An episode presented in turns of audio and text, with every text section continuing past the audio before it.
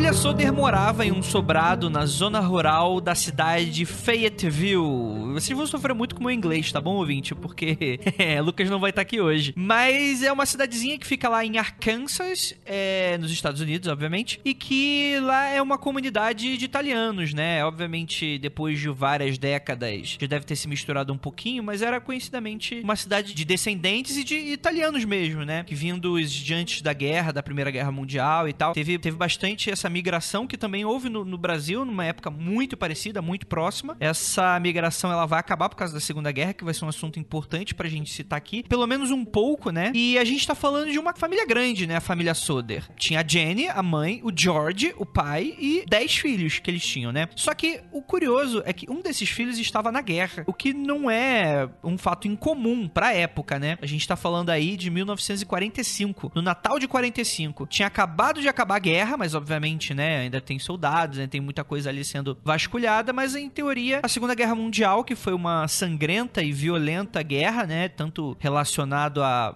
a questões bélicas quanto relacionado a ideologias, né, se encerra. E aí a gente tem o primeiro Natal pós-guerra, uma ceia na véspera, em que a família, né, os pais, os filhos mais velhos, as crianças, todo mundo tava ali confraternizando, se divertindo e tal. E aí o que que acontece? A garotada tava muito empolgada, né, tava brincando com os brinquedos novos que tinham acabado de ganhar de uma das irmãs que já trabalhava na cidade, né? E aí os pais, né, os irmãos mais velhos, né, cansados ali de o dia inteiro de labuta, eles acabam indo dormir e deixando a criançada brincando na sala, né? Elas estavam bem entusiasmadas, né? Se juntaram ali na brin brincadeira. Eram mais ou menos cinco crianças das nove, né, que estavam lá, já que o décimo estava na guerra. Então, quatro foram dormir junto com os pais. Já passava da meia-noite quando a mãe, a Jenny, acordou com um telefone tocando no fundo. Ela foi até andar de baixo, onde o telefone ficava no escritório do pai, o George, e a Jenny é, assumiu que era engano, porque ela atendeu e uma voz feminina pediu para falar com alguém que não existia na casa. A Jenny, a mãe da família, ela ouviu gargalhadas e o, um som de vidro sendo quebrado ao fundo, ela diria depois. Mais tarde, lembrou que a mulher tinha um, abre aspas, riso estranho. Na volta pro quarto, ela viu um dos filhos dormindo no sofá e notou que as cortinas estavam abertas, todas as luzes do andar de baixo estavam acesas e a porta da frente destrancada. Coisa que habitualmente seus filhos não deixariam assim, né? Mas, enfim, Jenny acabou não vendo os filhos, mas pensou que todos já estivessem em seus quartos, no sótão, e após fechar as cortinas, apagar as luzes e trancar a porta, Jenny voltou para o seu quarto e dormiu. É aí que, por volta de uma da manhã, ela acorda com um barulho no telhado e o som de algo rolando na telha. Não ouviu mais nada, pensou que não fosse nada demais e voltou a dormir. Meia hora depois, ela acorda com um cheiro de fumaça. Ao sair do quarto, percebe que o escritório de George estava em chamas, o fogo já havia danificado o telefone. Jenny, desesperada, acorda o marido, que por sua vez acorda os filhos mais velhos. O casal rapidamente desce com a caçula, né, que era uma criança de dois anos, a mais nova deles. Os dois filhos mais velhos que estavam, né, a Marion, que é a filha mais velha que presenteou os irmãos, e os quatro, né, o casal com os quatro filhos ficaram do lado de fora e perceberam que o restante das crianças não tinham saído. E aí começa o mistério da família Soder, em que essas crianças, elas nunca mais são encontradas. Vocês já conheciam esse caso? Por nome só, nem sabia direito o que que era de, em si.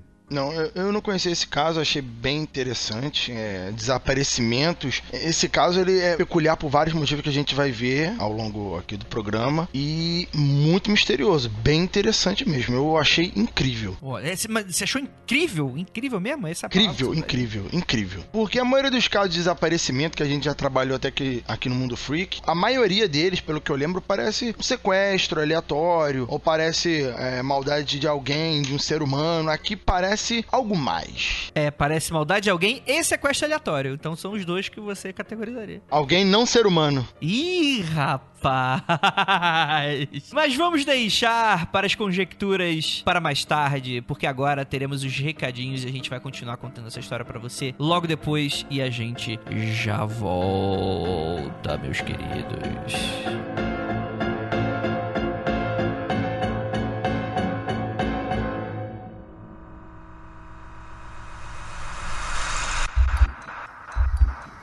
Não há nada de errado com seu áudio. Adentramos agora através dos seus sentidos. Estamos preparando você para o que vai acontecer nos próximos minutos. Além do que conhece por tempo e espaço, o contato com algo além.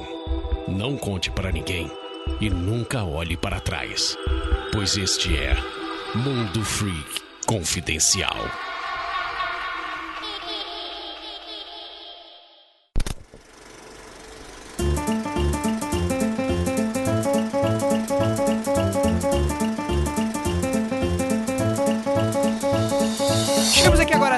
Recadinhos do Mundo Verde Confidencial. Primeiramente, agradecendo aos pauteiros que elaboraram essa pauta maravilhosa. Primeiro, a Beatriz Nakayama, a Suzana Brando e a Pris Guerreiro aí no suporte. E muito obrigado a você que está sempre aqui com a gente, pra você que nos apoia nas redes sociais e pra você que sobe a música.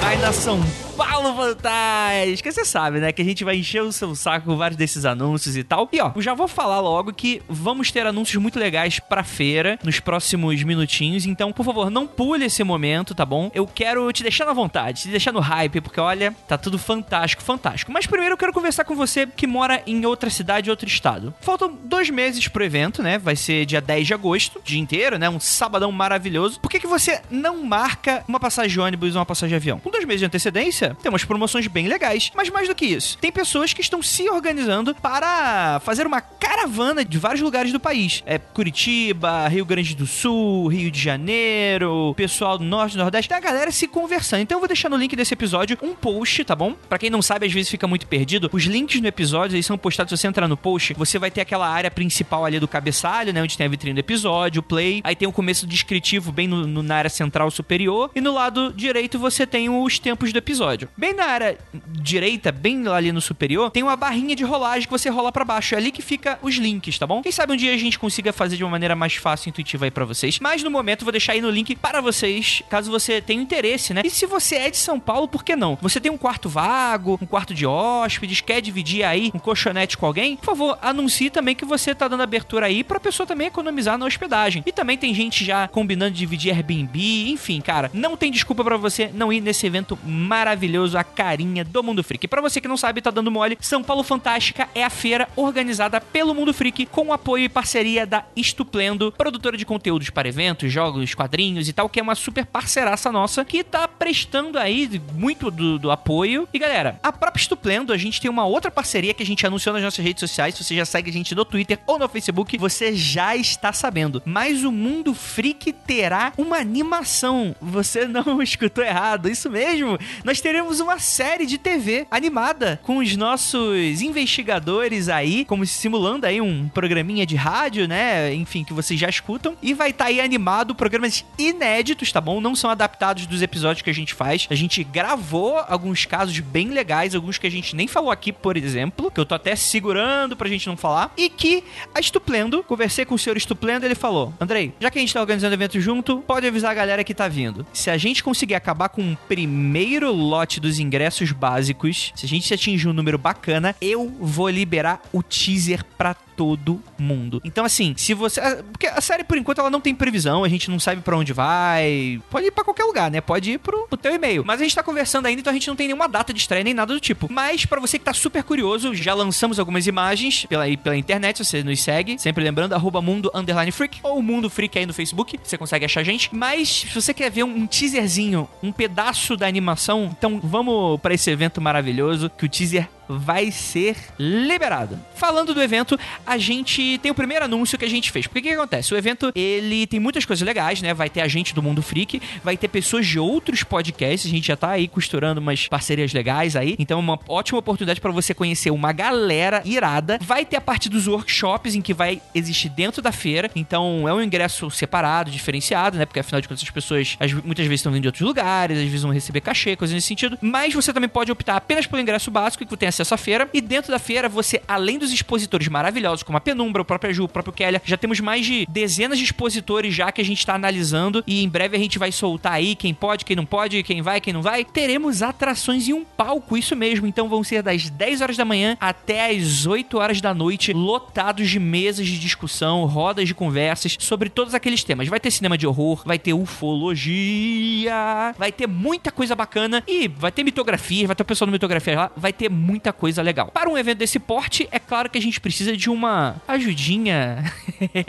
Vida de cima, é isso mesmo. O primeiro anúncio que a gente fez nas nossas redes sociais. Se você segue, você também é um. Não é um spoiler. Nosso queridíssimo Fernando Caruso. Em breve, daqui a pouco eu vou chamar eles aqui pros recadinhos pra, ele conversar com vocês. O que a gente pensou? A gente gosta de falar sobre mistérios. É uma feira sobre mistérios, insólito, fantasia, ficção científica. É uma, é uma, é uma, é uma feira com a carinha do mundo freak. Por que não chamar alguém que tem um cagaço sobre todos os nossos assuntos pra apresentar? Eu achei a ideia genial e ele aceitou. Fernando Caruso, lá para quem conhece apenas do podcast lá, o MDM, Podcastinadores, mas ator global aí, sempre no Zorra. Tem também mais de década aí de, de stand-up, apresentações de teatro. Ele é um cara incrível, super simpático, super humildão e super brother nosso. Então fica aí um grande anúncio que ele vai ser o âncora, né? O, o host do nosso evento. Ele que vai dar aí as apresentações pro pessoal que estiver chegando. E, cara, isso é só para você ver ator global dentro do nosso evento. Então, ó, vai ser algo jamais visto pela Nação Freak. Os ingressos de workshop estão acabando, tá bom? Mas o ingresso básico tem bastante ainda para vender. Já temos já mais de centenas de ingressos vendidos. Então, se junte nessa galera. O lugar é grandão, ele é imenso, ele é o dobro, o triplo do que a gente já fez anteriormente. Então, aproveite, vai acontecer lá na Associação Hokkaido, que fica ali entre a Liberdade, Vila Mariana, naquela meiuca ali, fica entre duas estações, a estação, a estação Ana Rosa e também a estação Vila Mariana. Então, ó, do ladinho do metrô, não tem desculpa. A gente tá fazendo, você não tem brilho, é só ir comparecer, curtir. Vai ter hambúrguer do Léo, vai ter muita coisa legal. E para você que tem dúvidas sobre os workshops, rapidamente, antes da gente encerrar esse recadinho, é o seguinte, galera, a gente vendeu o primeiro lote que se dividiu em cores, então a gente vai ter duas salas, a sala fantástica, a sala mística, você já sabe que você, em teoria, você escutou o anúncio anterior, e cada horário estava dividido por cores, então você comprava o ingresso de uma cor e você optava se você ia para um ou outro. E também você tinha o ingresso Illuminati, que liberava todos os horários para você e você montava a sua agenda. Tudo isso esgotou, tá bom, gente? Então a gente criou um segundo lote, agora com horários específicos e para pessoas específicas. Então, por exemplo, a gente vai ter o Marcos Keller falando sobre a introdução à magia do caos, então vai ser um workshop super bacana sobre capirotagem aí na mesa mística. Vai ter a Ju falando sobre introdução também a rituais, como você consegue personalizar e montar o seu próprio ritual para você que tá querendo aí sair do sofá. Teremos o Rodrigo Grola falando sobre introdução à arte do tarô e lá do outro lado a gente vai ter Rafael Fernandes para falar sobre quadrinhos e narrativas de horror, né? Como é que você consegue chocar o público sem apelar.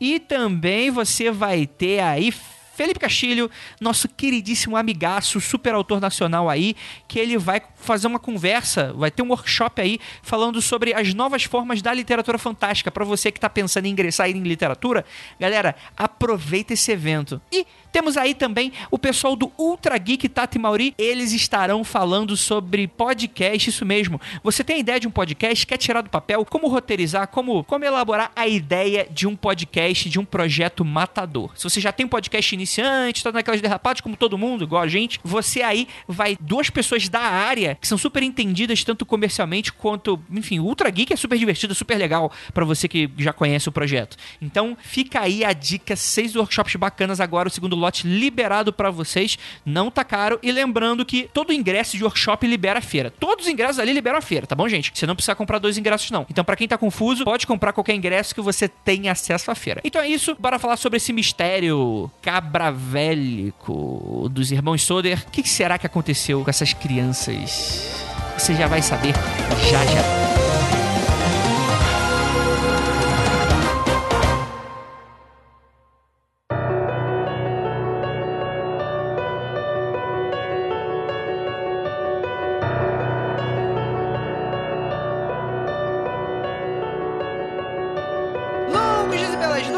Queridos ouvintes, está começando mais um Mundo Free Confidencial. Eu sou o seu âncora de sempre, Andrei Fernandes, e estamos aqui com um time de peso para falar sobre um desaparecimento misterioso. Afinal de contas, o que aconteceu com os misteriosos irmãos Soder? Aonde eles foram parar? Para me ajudar, temos aqui ele, nosso queridíssimo cético de plantão, Léo, que não é mais mitocôndria.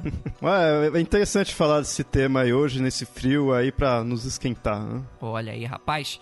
E temos aqui ele também, nosso queridíssimo professor de história, Rafael Jacona. 91 quilos e realmente é um time de peso aqui. Porra. Mas você tá fazendo essas piadinhas aí, Rafael? Mas porque você não está vivendo esta tragédia que acometeu a família Soder, né? O pai desesperado com os seus filhos, né? Ele tenta entrar na casa, descobre que a, a escada já tá tomada pelas chamas, né? A- os irmãos dormem ali mais ou menos no sótão. E ele volta, eles tentam chamar e tal, e ninguém vem, né? E aí o que que acontece? Não conseguem mais ligar porque o telefone tá mudo. Eles tentam usar uma escada pra subir até o sótão. Eles tinham uma escada, tipo, sabe aquelas escadas? Não chega a ser de bombeiro. Externa. Mas é, uma escada externa que é aquela que usa pra pintura, grandona. Então, eles tentam usar a escada que tem encostadinha ali do lado, que eles deixam encostadinha do lado da casa deles. E aí eles descobrem que a escada não está mais lá. Então, sem comunicação, o pai tenta dar partida nos carros. Nenhum dos dois funciona. E engraçado que, engraçado, na época era até comum, né? Eram carros movidos a carvão, mas eles não pegavam de jeito maneira, né? A irmã mais velha, né? Ela tentou. Calma aí, calma aí, calma aí, calma aí, calma aí, calma aí. Carro movido a carvão? É, motor de carvão. Caralho, eu não conhecia não. Eu não conhecia não. Motor de carvão eu não conhecia não. Porra, depois eu vou dar uma olhadinha. Interessante, interessante. Mas pra época, né? A gente tá falando de 1945 e tal, talvez eu esteja errado, mas segundo os meus estudos é isso aí mesmo, né? E o que que acontece? A irmã mais velha, desesperada, ela vai até o vizinho e tentam fazer uma ligação, só que ninguém atende. E nessa situação desesperadora, um dos vizinhos que está passando por carro na hora, ele acaba chegando e aí oferece ajuda. Ele fala: ah, já que a gente não tem comunicação, eu vou até os bombeiros e vou chamar eles pessoalmente. Então ele vai até lá chamar os bombeiros. E os bombeiros só aparecem 8 horas da manhã, várias horas depois. Nesse ponto, a casa já tinha virado uma pilha de cinzas e não parecia restar mais nada. Deixa eu adicionar uma informação, aliás, duas informações importantes aqui. Como o Andrei falou no início, era véspera de Natal, ou era dia de Natal, não sei se era dia 24 ou dia 25. O fato é, a maioria dos bombeiros os que não estavam, os que não foram pra guerra, né, não estavam servindo, provavelmente estavam de folga e tal. E com tudo isso, a maioria dos bombeiros provavelmente eram de voluntários, porque os bombeiros profissionais provavelmente estavam na guerra e os que não estavam estariam em suas casas e tal. Um, um motivo para talvez esse esse grande atraso. Contudo, a casa pegou fogo totalmente cerca de 45 minutos. Depois de 7 horas, já não interessava, era só um rescaldo ali e procurar nas brasas alguma coisa que deveria ter sobrado. Exatamente, né? E aí, eu, obviamente que eu, a, o grande parte da tragédia, a maior delas, é a questão do- da morte da- dos filhos, né? Cinco filhos do casal que teriam sucumbido ao incêndio. Só que aí é que tá. O chefe de bombeiros pediu ao pai para que ele não fizesse nada. Mas em teoria, eles não encontraram nada. Não- na- nenhum vestígio de corpo, de osso, de, de criança, de nada. O bombeiro fez esse pedido, ó, não mexe em nada. O pai, porque, enfim, foda-se, pegou um trator e tuchou terra em cima, pouquíssimo tempo depois, e tentou fazer um memorial pros filhos dele. E aí que a maluquice começa, né? Porque aos poucos a gente vai descobrindo aí que talvez não existam nada embaixo desses escombros, né? Da pilha de cinzas que sobrou desse grande, desse, dessa grande tragédia. Uma coisa interessante, Andrei, é que depois, né, aquela o desespero todo do dia ali é realmente difícil, né? O drama de perder cinco filhos deve ser uma, deve ser realmente uma dor mesmo pro padrão do século XX, isso já era uma coisa incrivelmente absurda, tá? É, Isso não é idade média que filho morria toda semana. Então isso aí já era uma dor incomensurável. Então, depois de algum tempo, não sei exatamente quanto, a mãe e o pai vão começar a perceber que não tinha cheiro de carne queimada, não teve grito. Tudo bem que a questão do grito pode ser pela fumaça, morreram antes, mas e a carne queimada? É, isso, isso parece, quem já sentiu esse cheiro de carne queimada, ainda mais de cinco pessoas, é, pode dizer que, que é um cheiro muito forte, né? Então, os bombeiros não vão achar ossos, como você disse, mas nem no momento do incêndio teve qualquer vestígio. E, e a gente até comentou isso em outra vez naquele cast antiguíssimo de combustão espontânea, que para o osso do humano, né, ossos queimarem, tem que queimar cerca de 2 mil graus durante duas horas. E a casa queimou durante 45 minutos e sobraram móveis, sobraram coisas na casa. Então, provavelmente, esses ossos, como os bombeiros devem ter falado que queimaram tudo, não poderiam ter sido totalmente queimados, né? Tem uma, uma relação interessante com isso. É, existe mais um ponto interessante desse caso que é o, o, o- no- inicialmente, né, o corpo de bombeiros ele afirmou que a causa do, do incêndio teria sido uma questão de curto-circuito, né, que ele tava com a casa, né, tava tinha feito umas, umas obras e tal na parte elétrica e seria o principal culpado. Só que a questão é que, dias antes, a casa teria passado por uma vistoria do órgão de, de, de energia da cidade. E tinha dado tudo ok. Então, em teoria, não foi algo relacionado a isso. Outro fato que estranharia essa questão toda é que quando a mãe acorda em diversos momentos, todas as luzes estão ligadas. O que não faria sentido em um caso de curto ou em caso de explosão dentro do, da parte elétrica da casa aconteceria, né? Não aconteceria dessa forma. Mas não, as luzes não estavam ligadas quando ela acordou. Na hora que ela acordou, ela liga as luzes, aí ela descobre que as luzes estão funcionando. Não, não, sim, mas por exemplo, quando ela acorda para quando ela acorda para ver as crianças que não estão mais na sala, as luzes estão acesas. Sim, ela sim. fala, né, que é estranho as luzes estarem acesas e a porta não destrancada. Também é um, é um ponto a ser, a ser colocado. Mas, mas sim, claro, né? O que interessa é que as luzes, a energia ainda estava na casa, o que é muito estranho pra a gente fechar aqui que foi essa causa. E confirmando uma coisa assim, foram os mais novos, né, que morreram, desapareceram, né? Sim, É, que isso é... sim, sim. Em teoria, só os mais velhos. Com exceção da de colo,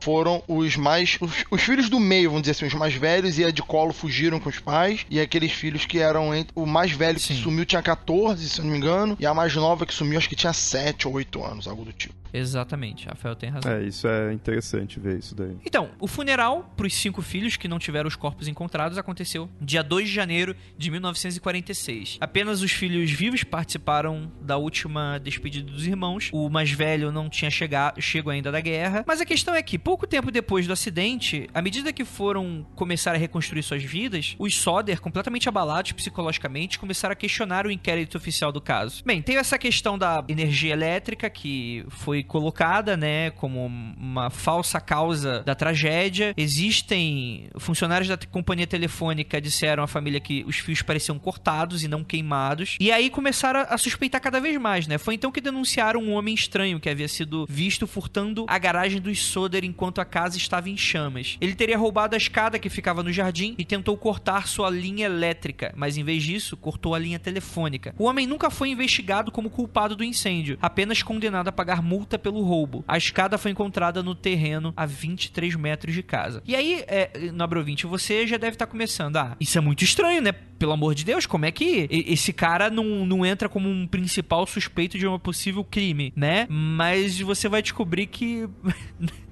Os órgãos públicos dessa cidade não funcionam tão bem assim. Você está rindo, Andrei? Eu tô rindo, eu tô rindo. Cara, é, essa cidade, ela sofre de, de problemas, cara, graves. E não tô falando só das crianças terem morrido, mas a consequência delas terem morrido, todo mundo é- parece o Brasil, um conchava o outro, é, é incrível. Então, e aí também começaram mais dessas inconsistências, porque o, o, o líder, né, o comandante do corpo de bombeiros, né, o FJ Morris, que vai ser um, um principal protagonista aqui de tudo isso, ele vai ser o principal antagonista quanto a teorias e hipóteses que a família vai levantar. E isso é interessante porque é, a teoria inicial dele é que os corpos teriam sido queimados até os ossos e se misturado com as cinzas do local. O que o Rafael apontou, obviamente, com bastante brilhantismo por parte dele, é que realmente, né, o, o corpo ele precisa pra você transformar ele em cinzas e ainda assim sobra alguns pedaços, tá? Não é como Uhum. ah, transformou tudo não. Realmente, a pessoa precisa ficar num forno, mais de 2 mil graus, é uma questão controlada, senão a pessoa não. Ela ela não se desfaz, né, no fogo. Só um parênteses aqui. Nesse caso, eu acho mais fácil eles não terem encontrado por incompetência e somado ao caso lá do pai ter posto,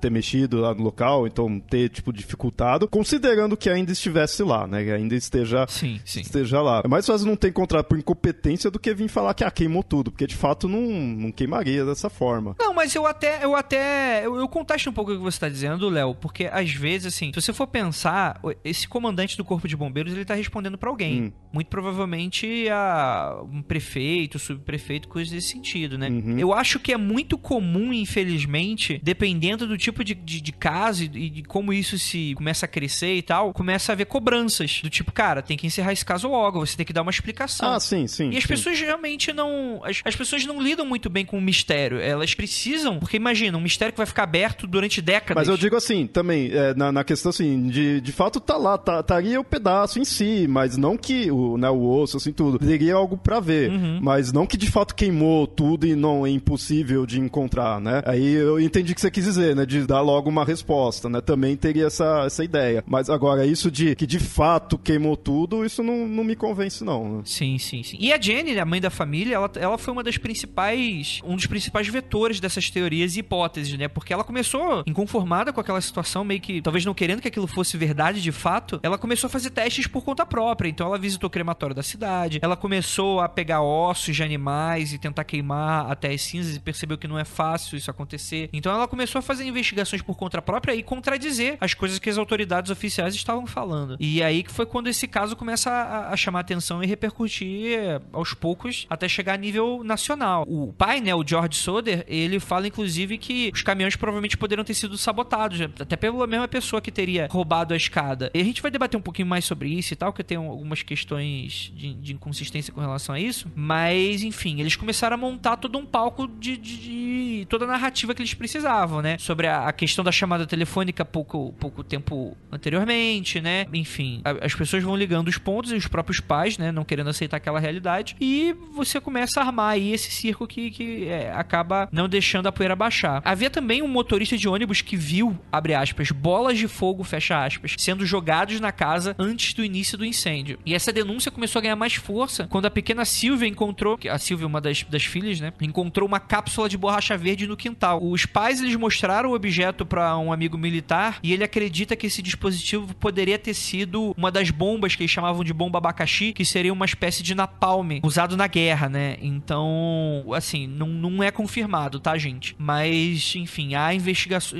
por parte do, dos próprios pais, eles estão tentando investigar o que tá acontecendo e, enfim, e, e vão tentando encaixar e cavar. Fora que não foi citado ainda, mas antes do incêndio, né, meses antes, apareceram duas pessoas misteriosas na casa e apontaram coisas que vieram acontecer, né? O primeiro foi o, o cara que perguntou pro pai da família sobre o trabalho dele e ele, ao mostrar ali no porão, o cara viu os, os fusíveis de energia e apontou que aquilo ali poderia dar algum problema de energia e ter fogo na casa, né? Uhum. Mesmo, mesmo a casa tendo sido liberada pela concessionária de energia há pouco tempo. E depois teve um vendedor de seguros que segundo o, o, pai, ele ofereceu o seguro dizendo que, que um incêndio poderia trazer desgraça para a família ou algo do tipo. Não, não, não, calma aí, calma aí, calma aí. Vamos, vamos contar essa história direito, porque essa história ela, ela, é, ela é, é, maravilhosa de loucura. Porque o que, acontece? Chega o cara vendendo seguro pra família. E aí, beleza, vendedor de seguro, chega ele com a maletinha e chega, ó, fiz seguro pra tua, você, pra tua família, pra você, pra tua vaca, pra tua tradição. E o cara falou, ah, não sei, não quer, tá muito caro. Aí tentou baratear o preço. E aí, no que o George Soder tenta baratear o preço, o vendedor de seguro ele fica puto. Deixa eu pegar exatamente o que, que ele fala aqui. O vendedor de seguro puto começa a gritar e perdeu o controle. Ele fala, abre aspas, a sua maldita casa vai virar fumaça e seus filhos vão ser destruídos. Você vai pagar pelos seus comentários sujos que fez sobre Mussolini. E aí a gente vai dar outro background do caso, porque é o seguinte, agora a gente vai abrir um pouquinho ele, né? Pra gente contar um pouquinho, pra gente tentar chegar ao fundo do que, que tá acontecendo aqui. Como foi falado no início, o George, ele é italiano, eu não lembro agora exatamente se ele chegou a nascer na Itália ou se ele é filho direto de italianos, mas ele faz parte um pouco dessa meiuca, né? Eles vão para essa cidade porque é lá onde tem vários dos imigrantes e tal. Pelo que eu vi aqui, ele foi para os Estados Unidos ainda bem jovem, em 23, eu acho. Algo do tipo, assim. Entendi. E, e meio que foi essa questão, né? Ele se casou com outra descendente de imigrantes, né? A Jenny. E eles compunham essa família feliz. Só que o que, que acontece? Esse cara, o George, ele nunca gostou muito de falar sobre por quê, quais motivações dele ter vindo para os Estados Unidos. Talvez por por ser um cara discreto, alguns outros conspirólogos poderiam falar que ele tem algo a esconder, alguma coisa de máfia, talvez, crime organizado, alguma coisa de guerra. Mas um fato bem interessante quanto a ele é que, vamos falar um pouquinho sobre a Segunda Guerra. O vendedor de seguro cita Mussolini. Rafael, quem foi Mussolini? Mussolini foi o basicamente um inspirador de Hitler. Foi o cara que vai fazer o, a Itália fascista, vai fazer. Vai... Inspirador não, inspiração, né? Pelo Isso, inspiração do Hitler. Ele vai fazer aí o, a ideia do fascismo, do governo totalitário, aquela coisa toda, que vai dar nesse né, nessa nessa política maravilhosa que aqui no Brasil a gente conhece mais ou menos. É, isso, isso é uma questão é, interessante para se falar. Galera, não, não pensa hoje, agora. Não tenta fazer paralelo com hoje, porque senão a gente pode errar um pouquinho no contexto onde eu quero colocar você, ouvinte, que tá escutando isso agora. Imagina o seguinte: a sua nação entra em guerra. Obviamente você é brasileiro, você, assim, vamos lá. A não ser que o Brasil esteja invadindo uma pessoa, mas numa situação de guerra comum, guerra total, né? Vários países enfrentando a si mesmo, né? Tu tá torcendo pro seu país, mais ou menos, né? Você não quer que ele se foda, que ele seja invadido, que você perca suas tradições e coisas nesse sentido, né? Vale muita coisa na guerra. Então, você tem a, a Segunda Guerra como uma extensão da primeira. Você vai ter toda essa crise econômica depois da, da crise da Bolsa de 29, o que vai jogar todos os países europeus, principalmente aqueles arrasados pela guerra, pro buraco. Eles já estavam no buraco, eles foram. E aí vai ter aquelas cenas grotescas, por exemplo, a Alemanha, do cara indo comprar maçã e pão e levando um carrinho de, de mão com todas as notas que ele precisava para comprar um, comprar um pão, tal a inflação da época, né? É tipo Venezuela. É, a gente pode, pode citar esse paralelo. Só que aí é a questão. Aí começa a aparecer todos esses regimes totalitários, né? Toda essa questão, né? Ah, de quem é a culpa, de quem é a culpa, né? Começa a culpar as pessoas, começa a adotar esses regimes fascistas e tal. Mas independente disso, muita gente concordava com Mussolini, tinha aquela coisa do, do, do discurso nacionalista que algumas pessoas podem até se identificar, né? Com relação a isso, né? Daquela coisa de não, a minha pátria é maior, minha pátria é melhor que as outras, não sei o que e tal. Eu vou até fazer um paralelo aqui. Existe um filme muito bom, um filme nipo brasileiro, acho que esse é o termo correto, né? Que foi feito em conjunto Brasil e Japão, que é um filme de época brasileiro, que é, o nome dele é Corações Sujos, que fala um pouco dos descendentes de japoneses aqui no Brasil e como eles não aceitavam, enfim, obviamente torciam pro Japão, o Japão era uma nação inimiga quando o Brasil entra na guerra, e como também, é, depois que o Japão perde a guerra, eles se negam a acreditar que o Japão perdeu a guerra. Então fica essa loucura que eles começam a montar gangues, né? E esse é o nome de uma das gangues, se eu não me engano. Não sei se existem outras, mas seria a principal, que seria o, os Corações Sujos, né? Seriam esses descendentes de japoneses que montariam gangues internas dentro dos guetos, né? Dos, dos, dos bairros das cidades do, aqui no Brasil e tal, e ameaçavam e matavam e agrediam pessoas que falavam que o Japão perdeu a guerra, por exemplo, né? Então você vê que algo muito parecido poderia estar acontecendo agora nos Estados Unidos, em 45, quer dizer, agora. Só para adicionar aqui pros ouvintes, é que no Brasil, nessa época, a gente vai ter aquela belíssima novela Terra Nostra, que vai contar um pouquinho disso, tá? Os personagens vão ser presos aqui no Brasil, e pouca gente sabe isso, mas no Brasil existiam, se não me falha a memória, uns 20 e poucos campos de concentração que prendiam os italianos na Segunda Guerra Mundial. Sim. É japoneses também, descendentes de alemães, eu acho. Sim. Então, as pessoas que eram dessas, dessas nações inimigas, elas eram detidas com medo de espionagem, coisa do gênero, e no Brasil, muito, tinham, se eu não me engano, eram uns 20 ou algo do gênero. E muita gente foi presa nessa época pelo período da guerra. Depois elas foram soltas, a maioria não aconteceu nada, aquela coisa toda. É, assim, muita dessa, dessa galera apoiava realmente os, regimes e tal, esse tipo de coisa. Era realmente. É, não, não, não, eu não estou justificando esse tipo de atitude, né? Mas é algo normal, é algo comum, né? Você tá torcendo ali pelo, pelo teu lado, mas é você tu tá na nação do, dos outros que tá lutando contra, né? Então é uma situação muito complexa, né? Que talvez não caiba muito debate nesse ponto, mas é interessantíssimo a gente puxar um pouco esse fio, exatamente porque tava acontecendo isso com a família Soder. Só que de uma maneira contrária. O Soder, ele sempre foi uma voz política muito ativa na comunidade daquela cidade.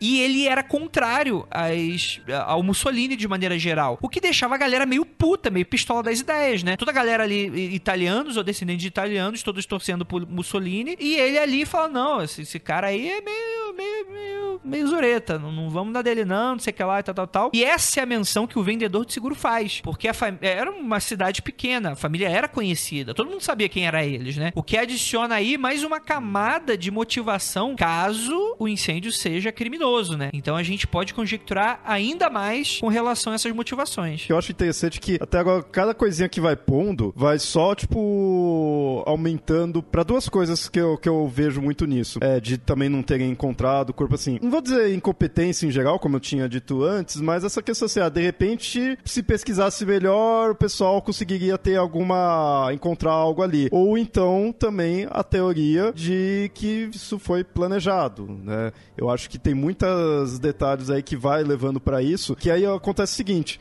pode ter muitos detalhes que só aumenta essa ideia de ser criminoso, só que de repente nem, nem teria motivo, nem, nem, nem faria a mesma parte, que esse do vendedor de seguro. De repente o cara é puto, só ficou puto lá e falou aquilo lá. Não que ele vá fazer, mas ele é uma coisa que soma a mais pra na investigação ir lá e perguntar, né? Tipo, irem até ele e investigar.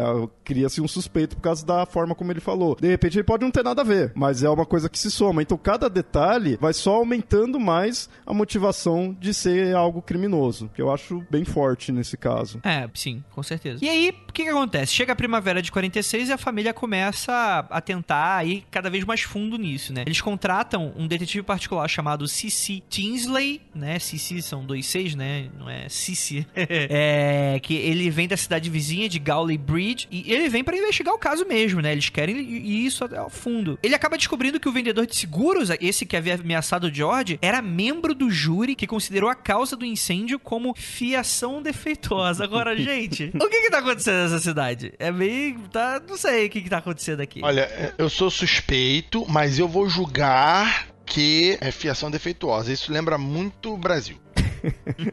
Legislar em causa própria. O detetive o Tinsley ele também ouviu uma história de um ministro religioso sobre o chefe de bombeiros, o Morris. Embora ele tenha alegado que não foram encontrados restos mortais, supostamente havia achado coração nas cinzas, escondido dentro de uma caixa de dinamites e enterrado na cena em segredo. Confrontado sobre o assunto, o chefe Morris, né, o chefe dos bombeiros, ele concorda em mostrar o local onde havia enterrado a caixa. Eles chegam lá, desenterram, realmente tem uma caixa lá e contém esse suposto coração. Até que um agente funerário local constatou que não se tratava de um coração, mas sim de um fígado bovino que nunca havia sido exposto ao calor extremo, ou seja, isso foi feito pós incêndio, né? Foi colocado ali. Repara, ouvinte, caso começa como criminoso, você pode achar várias coisas. Agora já tá aparecendo magia, já aparece satanismo, tá aparecendo envolvimento de, de fígado enterrado, porque foi enterrado, tal. Isso vai, vai ficar mais confuso ainda. É, eu, tá- eu- eu queria ver a hora que o, que o Rafa ia trazer o demônio aí pra, pra, pra narrativa. Eu não trouxe o moço ainda. Ainda não. Ainda não? Ainda não, calma.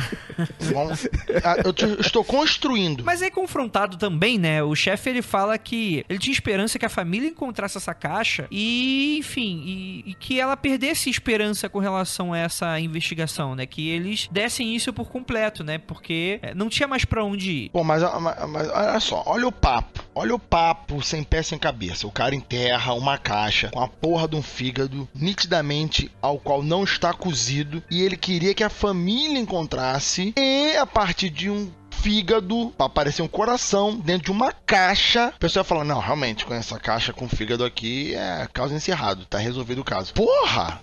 Isso não explica nada. Então, mas pior ainda, em agosto de 49, a família decidiu montar uma nova busca no local do incêndio. Trouxe um patologista chamado Oscar B. Hunter, da cidade de Washington, para orientar nas buscas. E aí, na escavação nova, eles descobriram pedaços de várias vértebras. E o Hunter enviou esses ossos pro Marshall T. Newman, que é um especialista do Instituto de Smithsonian. Smithsonian. De Smithsonian. Institute Smithsonian. Smithsonian, a, o- a Sônia do Smith, que respondeu com um relatório, abre aspas, os ossos humanos consistem em quatro vértebras lombares pertencentes a um indivíduo, uma vez que os recessos transversais são fundidos. A idade do indivíduo no momento da morte deveria ter sido 16 ou 17 anos. O limite superior de idade deve ser de cerca de 22 a 23 anos. Só que a criança mais velha na época que teria morrido no incêndio tinha 14 anos na época. E mais do que isso, as vértebras não mostraram nenhuma evidência de terem sido expostas ao fogo, segundo o relato. O que aumenta ainda mais o mistério com relação a esse caso. Isto é, o fígado foi enterrado posteriormente para não sei o que. Ainda foram encontradas vértebras de um jovem entre 17 e 21 anos, no máximo, mas provavelmente entre 17 e 18. Que não tem nenhuma relação com o filho mais velho que tinha 14 e não se queimaram essas vértebras. Isso é, what the fuck?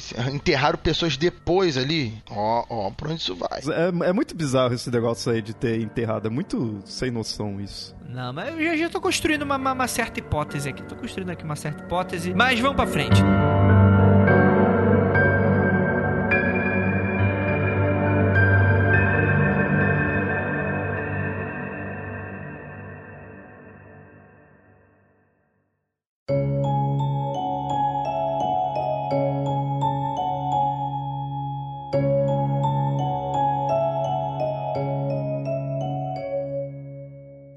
decidiu intervir, né? Ele chegou e falou: Ó, isso aqui tá com. Tem chance de ser um sequestro interestadual. Só que aí começou a rolar umas brigas, o prefeito da cidade, o governador, não queria que o FBI se metesse. E aí rolou um papo que o FBI não tinha encontrado pista. E acabou que o FBI acabou não se envolvendo no caso. Mas foi a partir de todas essas evidências montadas que o casal deu para si que não, as crianças não estavam na casa durante o incêndio. Alguém as sequestrou. Ou elas fugiram, né? E é aí que eles começam uma intensa campanha de até contratar outdoors pela cidade. Do tipo, você viu essas crianças, aquela coisa de sempre, né? E aí já tinha tomado a nível nacional todo esse mistério. E aí que assim, com toda essa discussão, existe algo comum que a gente consegue perceber, que é a relação desses tipos de tragédias com testemunhas, né? Que a gente já cansou de dizer que a testemunha, ela é a pior prova que, ou pior evidência que você pode encontrar para qualquer caso, né? Porque existem muitas motivações, não apenas para uma pessoa mentir, como também para existem questão de memórias falsas, né? Porque quando você você chega ali, é apresentado a um caso, aí você vê a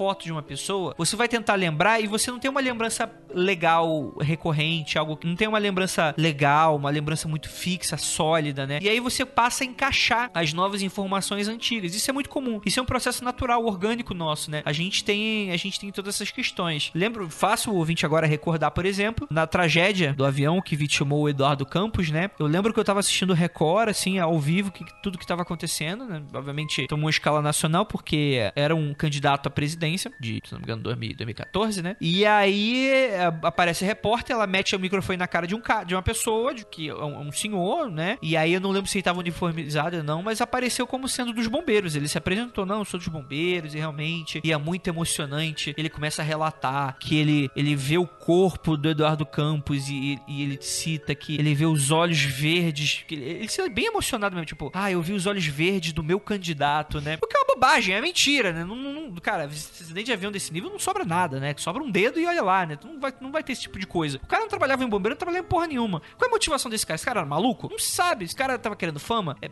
enfim, a gente nunca pode levar em conta exatamente testemunhas. Mas, para não deixar passar todo esse caso dos irmãos Soder, acabou se alastrando de uma maneira ou de outra, né? Teve uma funcionária de um hotel que disse que viu alguns dias depois as crianças sendo acompanhadas de quatro pessoas, né? De dois casais, né? Dois homens e duas mulheres. E que eles teriam se hospedado em um dos quartos. E ela falou, não, que, que eles tomaram sim café da manhã aqui. E eu, eu brinquei com as crianças. E aí, ao falar com elas, as pessoas que estavam acompanhando ficaram meio é, bravas, né? E foram embora da manhã seguinte, né? Enfim, é, vamos dizer que viram uma das crianças que seria uma menina em um balé anos depois. É foda que isso daí só piora as coisas, meu. Isso daí só, só prejudica mais. Porque, meu, começou a, a ficar grande esse caso aí, né? Teve por falar que foi sequestro interestadual, não sei o que, tudo. Então o Net fez os outdoor, tudo. Então começou a ficar repercussão cada vez maior. Aí, meu, é, é de se esperar que sempre vai aparecer gente falando, não, que eu vi, não, que tem isso, não, que é testemunha de tal coisa. E como você falou, né? Testemunha não, não pode se prender a, a, a ao relato dela. E isso só vai piorando, meu. E, e isso para afundar o caso dá, dá, muita raiva. O problema, né, é que as pessoas podem ter visto mesmo. Não, pode. Se elas não morreram,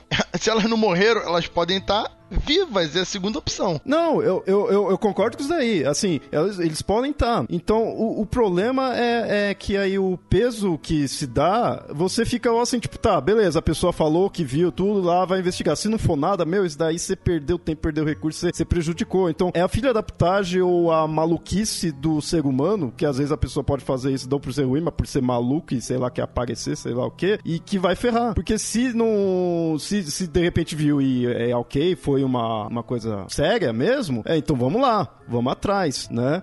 E no máximo, de repente, se confundiu, sabe? Que é, pode até se esperar disso. Mas não, vai vir os filhos da puta que vai ferrar o, o caso. Isso que eu, que eu fico puto.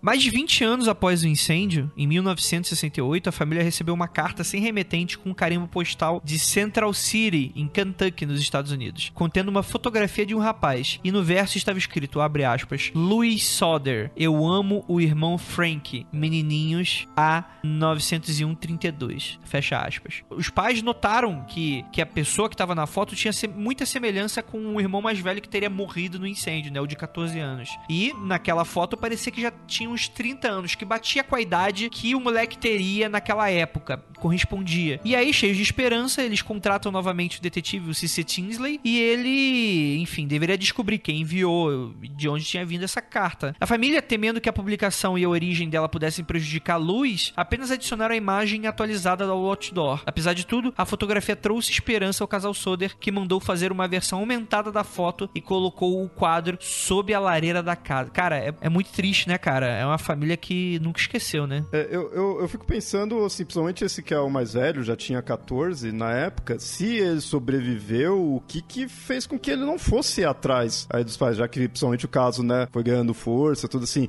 Os mais novos, de repente, sei lá, de 5 anos, até entendo na questão de não ter o contato, não lembrar muito bem, talvez. Agora, 14 anos, você já iria marcar. Então, por que que não foi atrás, né? Isso que fico matutando. E a questão é que, poucos dias depois do início de sua investigação, o detetive desapareceu e ninguém nunca mais ouviu falar dele. No ano seguinte, o George Soder, o pai da família, admitiu ao jornal Charleston Gazette Mail que a falta de informação fazia sentir-se como se estivessem batendo contra uma parede. Não conseguimos avançar mais e estamos ficando sem tempo. Só queremos saber se morreram no incêndio, queremos ficar convencidos. Se não, só queremos saber o que lhes aconteceu. É, gente. Reparem, o detetive sumiu. Apagaram o detetive. Ele descobriu. Ou fugiu com o dinheiro da família, né? É, também. Ué, mas o cara trabalha. Aí que tá o lance. Reparem, o detetive é contratado para investigar. Descobrindo ou não, ele ganha dinheiro. E ele já tinha trabalhado anteriormente para a família. Ele não tava.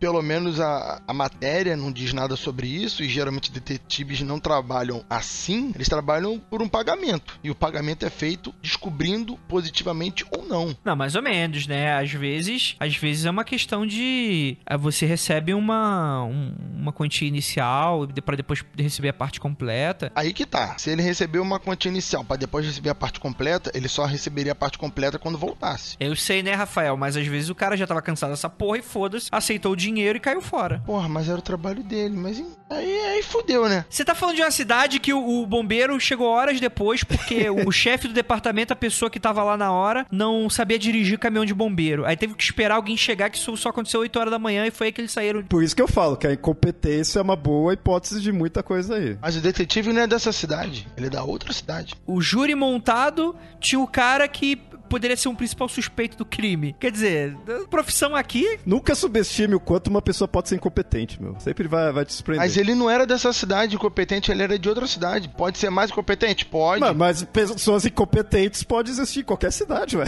Não precisa ficar só em um. Então vamos botar aqui a incompetência então do, do cara que fez o, o exame no quadro de luz deles. Errou, errou. De repente. Errou. O cara falou que não tinha risco de incêndio e queimou a casa. Ué, é todo mundo incompetente? Fudeu então. É, vamos botar logo no primeiro, na primeira ideia. Então foi erro elétrico. Pane elétrica. Queimou uma fase, uma fase entrou em curto. Mas é, é uma E possibilidade. a outra fase da, da luz não entrou em curto, por isso que a luz funcionou. Pronto. Mas isso não resolve porque não tá provado se é ou não é. A questão é que é uma hipótese. Mas o fato não é exatamente por que a casa pegou fogo, mas o fato é se as crianças estão vivas ou não. Aí já é o outro um passo além.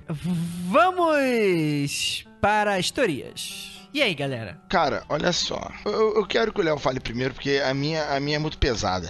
O Léo, o Léo já vem mais simples, já vem mais, mais sóbrio. Eu quero vir regaçando. Eu imagino que suas teorias, suas hipóteses, né, vai ser bem mais, mais além do que eu poderia imaginar. Eu imagino mesmo. Então, deixa eu começar. Eu, eu prefiro, eu prefiro deixar o mundano pra você, pra eu vir arregaçando, pra eu vir freak mesmo nessa.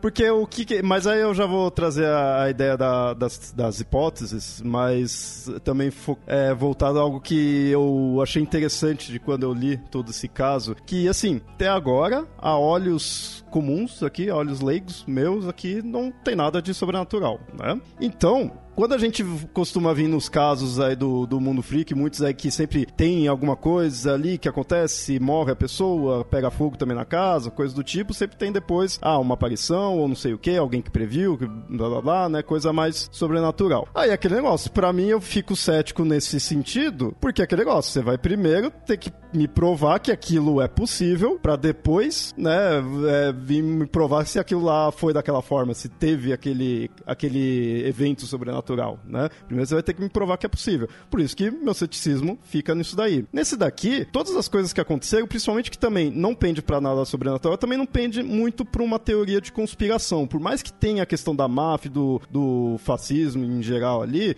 não pende tanto, não é tão né, pesado assim. É, não, não foi o governo querendo condenar a algo tão grande assim. E então, tudo as, as, as, hipóteses que poderia ter, elas são possíveis, assim, ao, ao meu ver. Então, o meu ceticismo fica assim: ah, o que, que aconteceu? Qualquer coisa, assim, desde a da incompetência da, da questão elétrica, a incompetência de ter encontrado, de não ter encontrado coisas ali, a, aí somado com, com coisa ali do, do pai ter mexido no local, e também somado a, a quem ou os pais estão abalados, então começaram a procurar loucamente os filhos, e aí você começa, o que você começou a procurar, você acha, né? Assim, pode não ser o verdadeiro, mas você acha, você vai começar a encontrar alguma coisa, né? Porque você tá querendo encontrar. Pode ter a questão de sequestro, então, sabe, pô, sequestrar criança, por isso que aquela até eu perguntei ele, eu quis confirmar, eram os mais novos, né? Porque que ainda acaba sendo mais é mais fácil você imaginar que vai sequestrar as crianças mesmo, né? Os mais, mais os mais crianças, né? Os mais novos. E sequestrar criança é coisa comum, né? Acontece. É, tava num período tenso aí da, da guerra com a questão da Itália, como a gente falou, então, meu, tem, tem possibilidades mesmo disso daí. E é aquele caso de ficar só pesquisando, pesquisando pra ver qual que vai pender mais sabe? Já que não tem nenhum fantasma, já que não tem nenhum ET, não tem nenhum demônio, para mim, todos os que eu fui pensando ali, eu, pode ser isso mesmo. E aí eu fico, tá, e aí? O que, que eu faço? Eu fico, me, fico meio perdido, assim. Bom, eu vou concordar com você que não tem demônio, não tem ET, mas isso é um caso claramente de bruxaria.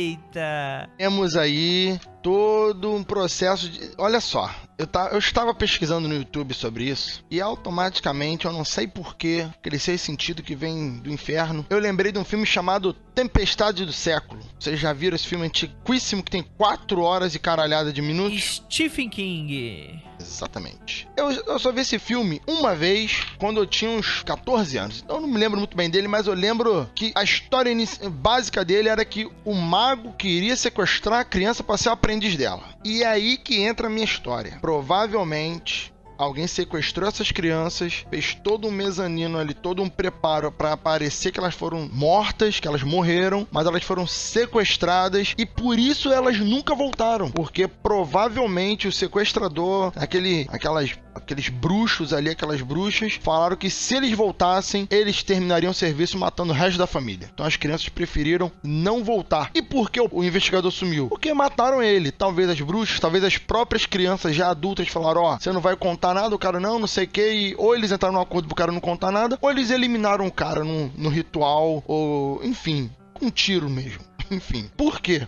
Envolve ossos de pessoas desconhecidas enterrado, fígado enterrado, porque isso aí parece alguma coisa com magia de sangue, alguma coisa assim. Então foi bruxas caso tá muito claro aí. É uma mistura de, de gente ruim com pensamento mágico. Olha, eu, eu devo dizer que nesse ponto, então, eu concordo com o Rafael. Puta que pariu, acertei agora. Agora foi. Porque, não, porque é, é o seguinte, como eu falei, né? Não tem questão do fantasma, do demônio, nada assim. Mas pacto de bruxa ou rituais desse ponto, não precisa existir o sobrenatural para isso existir. Isso existe. Vai ter gente que vai querer cortar a barriga dos outros pra questão de bruxaria. Eh, com todos respeito às bruxas que nos ouvem, né? Mas. Olha! mas...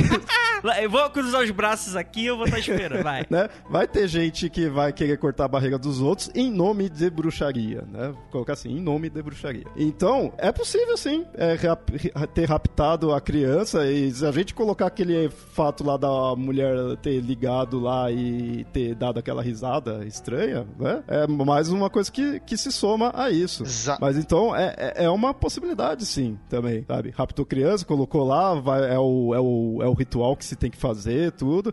Então, nesse ponto, tá, tá plausível, sim. Exatamente. Esse, esse pessoal rodeando a casa, tem relatos de pessoas observando as crianças, tá? Tem, tem esses relatos, esse relato da, da ligação estranha de alguém rindo no fundo. Isso aí é, é clássico de bruxa. Tenho certeza isso aí tá, tá com as bruxas envolvidas. E ainda com inspiração, no caso, Evandro, que comentaram aqui no chat. Isso aí é, é ritual, ritual. Tá? As pessoas queriam ali passar o seu conhecimento para crianças e escolheram por algum momento, talvez porque eles já tinham 10, né? Então alguém com esse pensamento torpe, falando que eles tinham muito filho, resolveram pegar as crianças nessa idade entre 6, 7, 14 anos e levaram três meninos e dois meninos. E essas crianças nunca mais puderam voltar para suas casas. É. vo- Você, eu tô muito decepcionado, Rafael. Eu, pensei que você podia mais. Tô claramente frustrado que você não conseguiu dessa vez. Andrei, você não está decepcionado comigo, você está decepcionado com a sua expectativa que você criou sobre mim. Não, ó, ó, então, ó, então, deixa eu agora então, defender também o Rafael. Eu imaginei que ia vir algo mais sobrenatural assim, mas então eu estou admirado com o, o racio- a racionalidade que o Rafael demonstrou hoje. Puta merda, eu ligo mais pra opinião claramente do Léo do que do André, então está tudo bem, tô ótimo. Eu só vou falar o seguinte, Rafael. Você, você arranhou a conclusão desse caso aqui no início do episódio, quando você citou combustão humana espontânea. Essas crianças, elas explodiram! As cinco pegaram fogo juntas. Isso que é ser irmão unido, hein? Exatamente. Quando o Andrei falou sobre isso, eu achei que alguém ia puxar que todas elas queimaram até o osso, porque na combustão espontânea tinha aquele efeito pavio e que queimava os ossos, aquela coisa toda, mas eu falei, porra, se fosse uma criança pegando fogo até virar pó, eu aceito. Agora, as cinco, se as cinco pegassem fogo, Andrei, eu já falaria que é o demônio, entendeu? Já falaria, isso é coisa do demônio, porque cinco pessoas pegando fogo até os ossos, filho. Não tem condição. Isso aí é, é- é exclusividade do tinhoso. tá? Agora, uma eu aceitaria. Duas, improvável. Cinco é milagre. Inverso. Milagre maldito. Rapaz, tu imagina que isso poderia muito bem acontecer em um filme da Disney, hein? Porra! que tipo de filme. Você tá, vendo, você tá vendo isso no Aladdin? Qual é o esquema aí? Cinco crianças pegando fogo? Se o GP, se aquele moleque, se o GP não tivesse dado conta daquele moleque, se o moleque tivesse virado gente, o maluco ia chegar na puberdade e aprender o que não deve.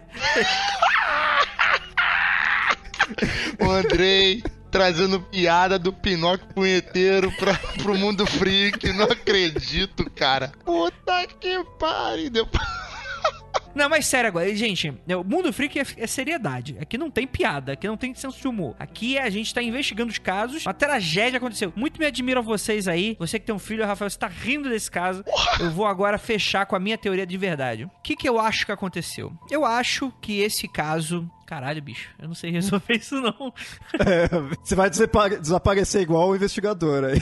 Tinha que falar que era um caso de espionagem da máfia que veio atrás dele e sequestraram a família dele. E os caralhos jogaram a bomba incendiária porque o pai dele era, servia a Mussolini, traiu Mussolini. É plausível. E por vingança levou não sei o que. E porra, aí você, Andrei, tá. Já sei, já sei. Consegui, consegui resolver. Que é o seguinte: o mistério todo esse caso é porque não tinha corpo de criança. Porque, não tendo corpo de criança, não faz sentido não ter, porque, enfim, não foi um incêndio de proporção a ponto de causar isso. E mesmo se fosse um incêndio de grande proporção, ainda assim sobraria algum- alguns restos mortais. E o que denotaria que ou as crianças, A, fugiram, botaram fogo na casa e foda-se, B, foram sequestrados. O que pra mim me é muito estranho de ter toda essa movimentação de, de sequestro de criança e não ter nenhuma evidência de fato, né? Tipo, você não ter testemunhas mais reais dentro da própria cidade que conheciam a família ou que via alguém carregando de alguma maneira algum carro, alguma coisa assim. Pra quê, né? Eu vou sequestrar criança, metade das crianças dessas pessoas, eu vou tacar fogo porque eu tô puto porque esse cara fala mal do Mussolini, eu tô puto com esse cara porque ele não quis comprar meu seguro. seguro. Cara, você só incendeia a casa, você não precisa roubar as crianças. Não faria nem sentido. Chega alguém em casa invadindo a casa, as crianças iam gritar, iam se separar, iam... É, é muito difícil isso ter acontecido. E aí que entra a questão. Não pode ter sido sequestro, nem uma fuga, porque pra mim também não faz, faria muito sentido. Não pode ser as crianças morreram e sem sobrar nada. O que eu acho que aconteceu? As crianças morreram, os bombeiros que eram extremamente ineficientes fizeram um vasculharam os escombros de maneira extremamente superficial e rasa. Provavelmente poderiam estar ali, só que o pai, afobado e, e chocado com a situação, só terra tudo e faz tudo se perder. O André, ele, ele jogou terra em cima, ele não jogou no lixão da cidade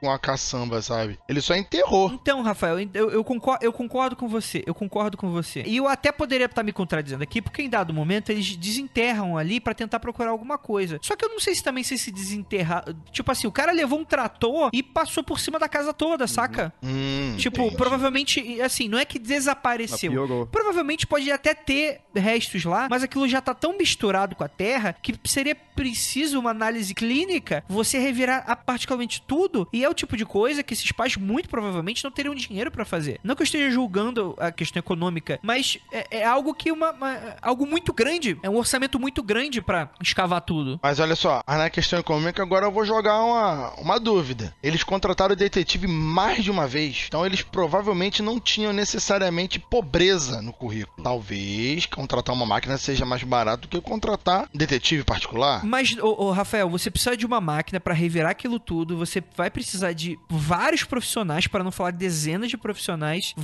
vasculhando tudo. Sei lá, Rafael, você trabalha com obra, você pode falar mais do que eu com isso, né? Verdade. É caro. Mão de obra, ainda mais nos Estados Unidos, é caro mesmo. Não, não, não, não, mas sério, mas sério, tipo assim, imagina o seguinte: tem uns escombros da casa. Alguém chega com o trator, joga a terra em cima e passa com o trator por cima pra montar aquilo no jardim. Qual é a chance de a gente conseguir reescavar isso e achar alguma peça, algum pedaço de osso ali? Qual é a chance? Olha, pelo que eu conheço em arqueologia, altíssimo.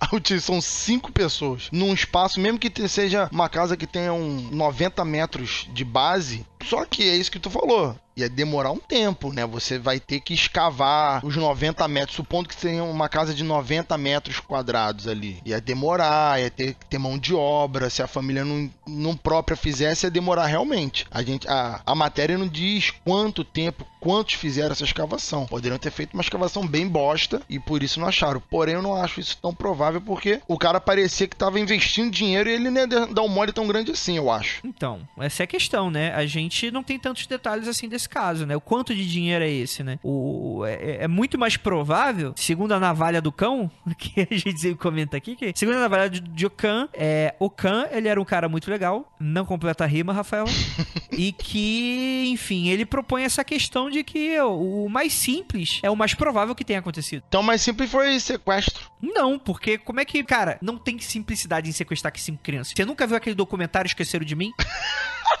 Porra, eu vi, já vi já algumas vezes. Então pronto. E na época de Natal, é verdade. Não entramos. É verdade, olha. Não entramos em um consenso, mas agora fica com você, ouvinte. Gostaria de agradecer muitíssimo a participação de Rafael Jacaúna e Léo. Vocês têm alguma mensagem pra dar agora no minutinho final? Cara, eu tenho. Não durmo no sótão, entendeu? Dormir no sótão é foda. Você falou com jeito também de propriedade. É porque sótão, cara, filme de terror e sótão sempre dá merda. Sempre dá merda. Não, concordo, concordo. Aí vemos aí. As crianças dormiram no sótão, sumiram ou foram torradas. Então, assim, sótão não é lugar de dormir, igual porão. Qual que você acha que é pior? Sótão ou porão? Rapaz, eu acho que o, eu acho que o porão, porque o porão tu não tem nem como atravessar a parede pra fugir. O sótão você pula pela janela, sai, dá um jeito. O, o porão você se ferrou. É, de fato, porão ele tem um ar mais sombrio mesmo. Um é que você tá descendo, né? Então você tá- já tá indo mais perto pra lá. Então, eu acho que porão de fato é pior. O porão ele é mais underground. É, exato, exato. E gostaria de agradecer a todos os ouvintes que ficaram até o final dessa transmissão maravilhosa pelo YouTube. Pra você que tá aqui escutando nosso podcast e pra todo o resto, pra essa equipe maravilhosa. E gostaria de lembrá-los que não olhem para trás, porque vocês vão ver um boneco de madeira fazendo sapequices.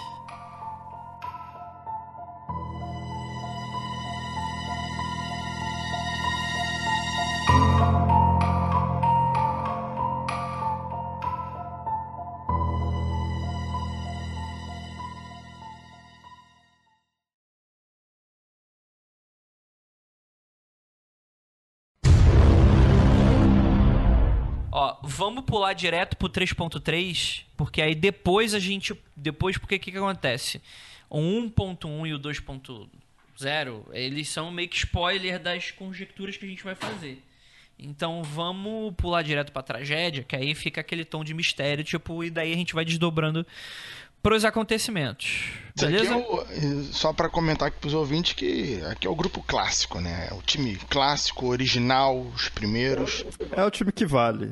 É o pessoal que vale. Também acho. Também acho. Ficam falando isso, daqui a tá na geladeira. Ué, É, porque eu e o Léo, a gente vive tô na geladeira. elogiando vocês dois também. Eu e o. Léo, a gente vive na geladeira, meu irmão. Caralho. Geladeira é um frio da porra. A mãe Jenny. Olha aí, rapaz. Temos aqui um convidado novo. Quem é você, Richard? Tudo bem? Olá. Olá. Olá. Richard, me responde uma pergunta. Como você conseguiu hackear nosso sistema e estar dentro da chamada?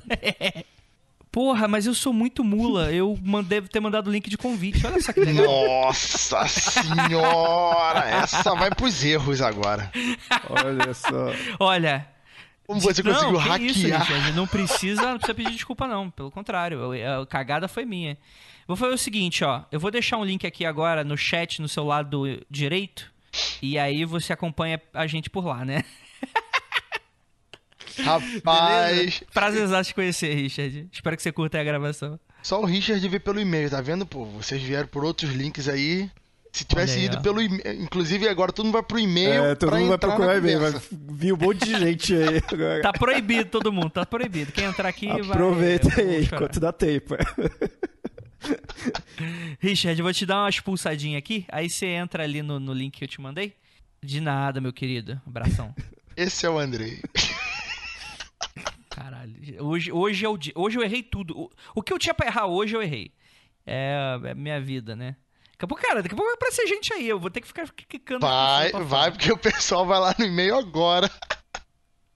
Tá, tá proibido, hein? Quem for, eu vou, cance- eu vou cancelar o apoio. Mentira, não vou não, que eu preciso de dinheiro. Mas, é... Por favor, não entre. Pessoal, entra assim, entra assim. Pensei que era um convidado surpresa aí. Oi, Richard. Oi. Oi, Richard. Ué, qual é? Ah, o Andrei. Como você nos hackeou? Eu falei, Nossa, o Andrei tá fazendo um teatro. Eu tô. Tá bom, agora parem de rir da minha cara e vamos continuar. Longos dias e belas noites, queridos Filha da ouvintes. puta, arrebentou meu ouvido agora. Caralho.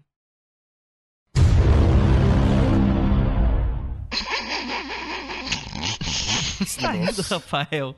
Você tá rindo dos outros, Rafael, da, da morte? Eu tô rindo porque o Rodrigo entrou aí na conversa. Ah, sim. Ô, Rodrigo, tudo bem? Olha aí, cara, mais um ouvinte convidado. Rodrigo, deixa eu te explicar a situação.